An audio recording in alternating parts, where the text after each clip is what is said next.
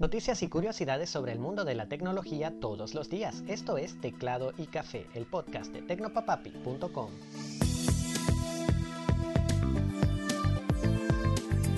Hola, ¿qué tal? Te deseo un gran día, soy Alexis y hoy vamos a empezar hablando del grupo hacker Lapsus y es que la policía de Londres informó sobre la detención de siete presuntos miembros de este grupo que se hizo noticia al robar y filtrar información interna de grandes firmas tecnológicas como Samsung, Nvidia y hasta Microsoft. Lo más sorprendente es que según la policía los detenidos son menores de edad, incluido el aparente líder de la banda, Bridge Base, quien tiene 17 años. Solo uno es mayor de edad, con 21 años. Aparentemente, Bridge Base alcanzó una fortuna equivalente a unos 14 millones de dólares en Bitcoin gracias a los ataques de Lapsus, Pensábamos que solo jugaba a videojuegos, aunque sí tratábamos de mantenerlo alejado de las computadoras, dijeron los padres del joven. Mmm, parece que estaba haciendo algo más que jugar. ¿Y cómo estos muchachos hicieron tanto daño? Pues aparentemente atacando a un proveedor de servicios de gestión de cuentas llamado Okta. Lo que Okta hace es ofrecer a grandes organizaciones un servicio de gestión de usuarios, contraseñas y niveles de seguridad para una gran cantidad de empleados para que el cliente no tenga que encargarse de desarrollar sus propios sistemas. Aunque Okta inicialmente lo negó, luego admitió que le habían robado información de un pequeño número de sus clientes, unos 370 de cerca de 15.000.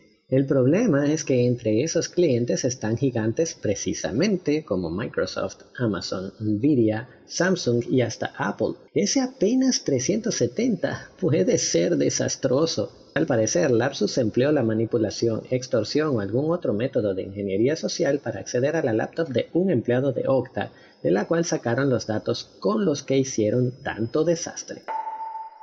Google anunció que empezará a permitir a los desarrolladores de Android usar otros métodos de pago para suscripciones y compras en las apps de Google Play.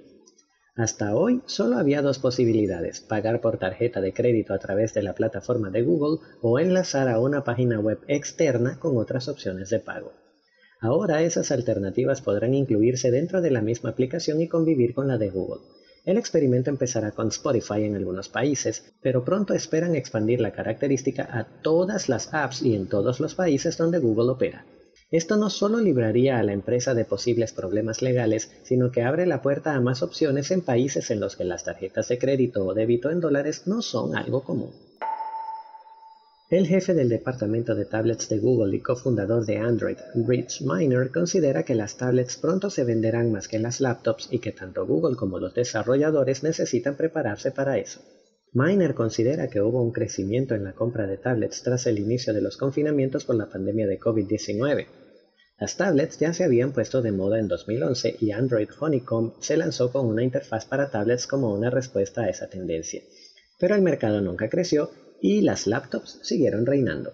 De acuerdo con Miner, las tablets entonces se usaban para consumir, eran buenas para YouTube y reproductores de video, por lo que el crecimiento se estancó.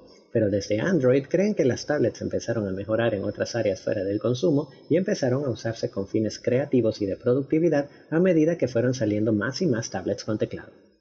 Creo que llegará el punto en el que las tablets empezarán a venderse más que las laptops y una vez que lleguemos a ese punto no habrá vuelta atrás, dijo Miner. Es una predicción difícil. Como él mismo dice, ni el iPad ni las tablets Android han logrado destronar a las laptops como prometieron, pero es cierto que una nueva generación de dispositivos como las Microsoft Surface han conseguido difuminar muy bien la línea entre una tablet y una laptop con trackpad y teclado, juntando lo mejor de los dos mundos. Quizás este nuevo concepto de movilidad y productividad plena consigan conquistarnos algún día. Solo hay algo pendiente, estas nuevas tablets convertibles son realmente costosas. Vistazo al pasado.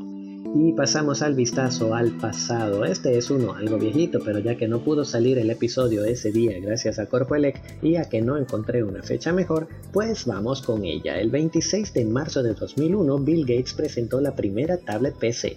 Años antes del iPad de Apple, Microsoft ideó una laptop convertible cuya pantalla podía doblarse o girarse para convertirse en una tablet. Estos aparatos venían con una versión especial de Windows XP llamada Tablet PC Edition, que incluía funciones exclusivas como soporte para pantalla táctil, reconocimiento de escritura a mano, entrada de lápiz táctil y múltiples puntos de tacto. La primera tablet PC tenía 128 MB de RAM y un procesador de 600 MHz, aunque modelos más modernos y potentes como la Toxbook CF19 de Panasonic venían con procesadores de 1 GHz y 1 GB más de RAM. La tablet PC se pintó como revolucionaria, pero nunca despegó por tres razones fundamentales que rondaba los 2.000 dólares, muy costosas para su poca potencia, a pesar de su revolucionaria forma. La segunda razón era su peso. Estos equipos eran anchos y pesados y hacía falta una maleta para cargarlos, lo que los hacía muy poco prácticos comparados con una laptop convencional. El tercero y quizás fundamental fue que ni Microsoft ni los desarrolladores lograron traducir la experiencia de la tablet PC a sus aplicaciones, limitándose a lanzar versiones ligeramente modificadas de programas de Windows al formato táctil en lugar de crear experiencias nuevas como las que conocemos hoy en Android, que no tienen nada que ver con el modo de utilizar una computadora tradicional.